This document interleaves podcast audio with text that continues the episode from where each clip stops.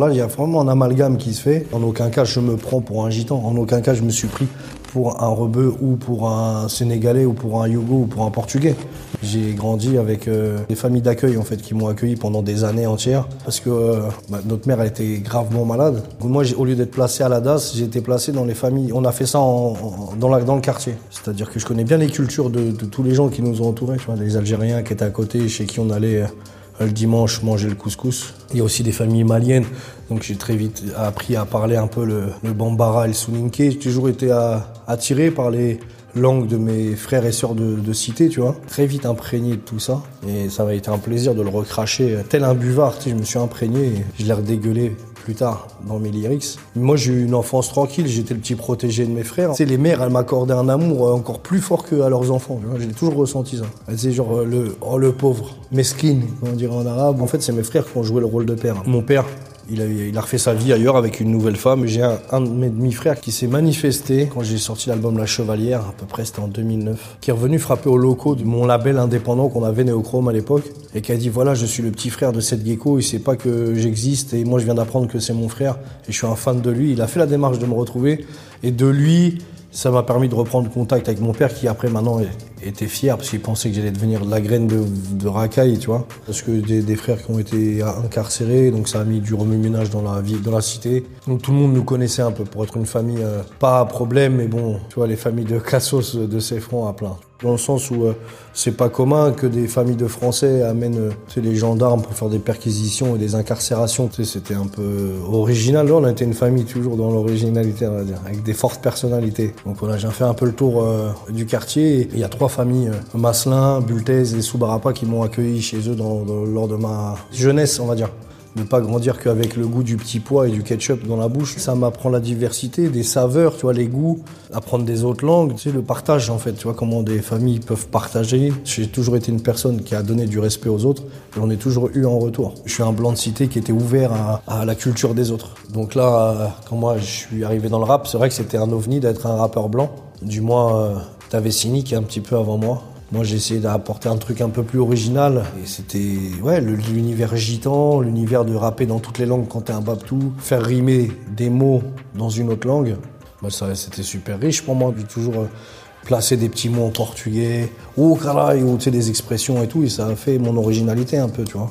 Je les fréquente, pourquoi ne pas utiliser? En aucun cas, je me prends pour un gitan. En aucun cas, je me suis pris pour un rebeu ou pour un Sénégalais ou pour un Yougo ou pour un Portugais. Mais je les ai côtoyés.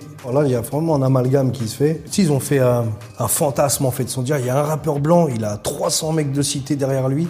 Il y a eu une effervescence autour du titre que eux-mêmes, le public français, disaient, ah, ça peut pas être un franc patate de forain, c'est un forain. C'est eux-mêmes qui m'ont mis dans le truc forain, tu vois. Je suis arrivé, moi, tout petit babtou, ils s'attendaient au minimum de se dire, qu'est-ce qu'il veut, celui-là, c'est un pistonné. J'arrivais et je découpais le micro. Ils disaient, ouais, là, il est trop fort, ce petit fou, en fait. Même ici, il dit des trucs de ouf, il le dit bien, il le dit d'une certaine manière. D'être euh, outrancier, de parler de ta tub, de sexe ouvertement, tu vois, c'était complètement, c'était du jamais vu, en fait. Mes phrases sur lesquelles je me suis fait connaître et qui ont fait que les gens m'ont adoré, c'est plus tête de roumain, ce de poulain, ou dans patate de forain, on m'a plus parlé de, je viens d'une cité mais je suis un bateau avec une bite de valcheux. C'est ce qui a fait que les gens ont retenu cette gecko et qu'ils m'ont adoré. Ah, comment il ose dire ça? Il s'en fout, lui. Il dit, nana, il est une grosse beuteux alors qu'il est au milieu de 100 renois. S'ils disent rien, c'est que c'est peut-être vrai en plus et qu'ils le valident, tu vois. C'est plus, euh, il se permet de dire ce que tous les mecs de Tess, ils sont un peu pudiques, tu vois. C'est, c'est par rapport même à la culture musulmane un petit peu qui est comme ça. Ils sont un peu réservés sur ça. C'est, c'est délicat de parler de, ah, c'est tout. Mais moi, comme j'étais le français, qui avait quand même la culture de connaître un peu ce qui se passait dans le din et dans l'islam, et ma culture de ces francs, moi, je m'en battais les couilles de dire, ah, mais nous, on sort la table sur la table et on compare, les gars. En fait, je suis pas plus violent qu'un journal télévisé. Il y a rien de choquant pour moi. Avoir des tatouages sur le visage, s'il y a rien de choquant, c'est du quotidien. Je les vois même plus. Ça choque que ceux qui sont pas dans le délire, en fait. Ça peut que outrer celui qui se sent exclu de l'univers dans lequel tu es. Et le fait que je me sois tatoué et musclé mon corps, ça arrivait bien tard tout ça. J'aime bien me faire mal à travers les tatouages. Je recherche des fois de me punir, de me me faire de l'autoflagellation ou de la mutilation. hein.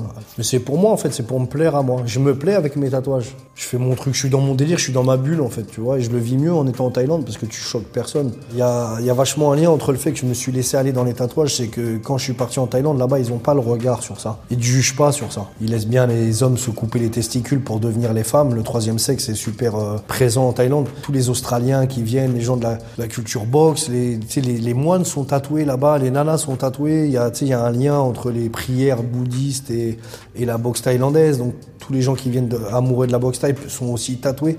On vit entre tatoués, entre gens libres et qui se respectent tous les uns entre les autres. Je me suis pas vu, j'ai pas vu ma mutation non plus. Et c'est vrai que quand je prends l'avion, c'est une fois que j'atterris à Paris, que je vois un peu le regard des gens, ils me disent Oh, monsieur, là, t'as abusé. Mais t'as abusé de quoi? Ferme ta gueule, je fais ce que je veux, frère. C'est mon visage, c'est moi. C'est moi qui rendra des comptes, je fais de mal à personne.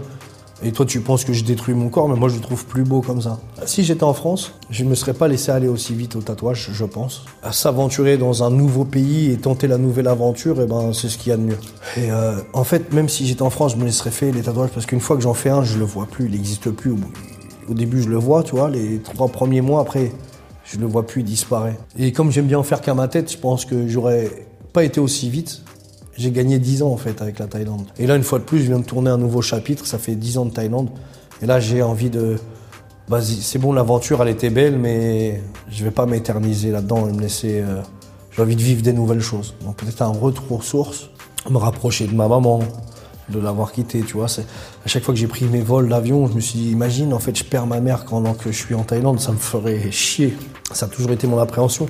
Et aujourd'hui, j'ai moins ce ce truc-là de me dire quand je me rapproche d'elle, ben moi je serai là pour euh, au cas où il lui arrive quelque chose pour être sur le terrain, tu vois, pour aider, tu vois. Ouais, ça et puis pour euh, la scolarisation de mes filles. C'est pour ça aussi que ça m'a fait revenir. La, plus grande a commencé à être en âge d'aller à l'école et ça coûte quand même relativement cher d'in- d'inscrire ses enfants dans des, belles écoles en Thaïlande. Donc payer 18 000 euros pour euh, des enfants à la maternelle qui, qui font office de garderie, qui leur apprendront rien de l'histoire de France parce qu'elles sont françaises à moitié. Qu'en France, tu peux apprendre la culture des autres. Tandis qu'en Thaïlande, ils sont très euh, protectionnistes. Ils ne prônent que la culture de la Thaïlande. Et l'envie de... J'ai créé une grosse communauté de Barlou, de fans qui m'aiment et qui, m'écoutent depuis toujours. Et je me rends compte que c'est une grosse famille que j'ai.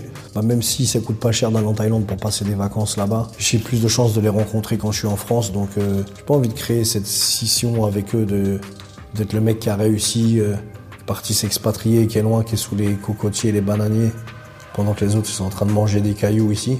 Moi, je me rapproche d'eux et voilà, c'est bien que mon petit salon de tatouage que j'ai à Pontoise et le restaurant Thaï, justement, pour faire découvrir un peu la culture de la Thaïlande et les saveurs comme moi, on m'a appris quand j'étais plus jeune.